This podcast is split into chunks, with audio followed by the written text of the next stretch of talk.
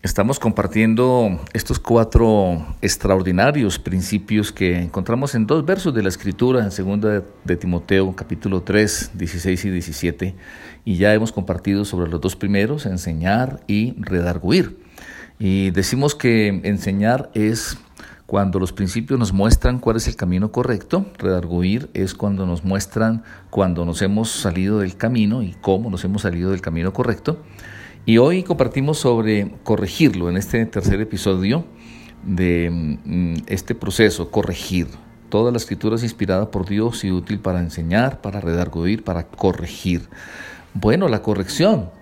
Mm, dos cosas principales. La primera, enseñarles mm, a nuestros hijos la manera correcta de hacer las cosas, la manera correcta de comportarnos, eh, especialmente cuando han cometido algún error, decíamos en el episodio anterior que mm, es importante entender que los errores son excelentes oportunidades para mm, hacer la corrección de nuestros hijos, son oportunidades para el aprendizaje.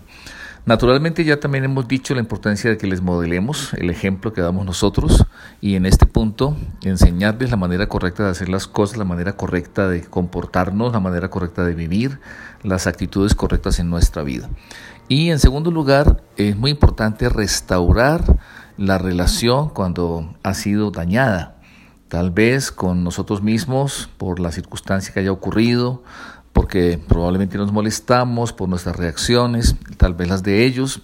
En cualquier grado que la relación se haya podido dañar o afectar, es muy importante restaurarla. El proceso de formación, de la disciplina, no puede funcionar correctamente si permitimos que se dañe la relación.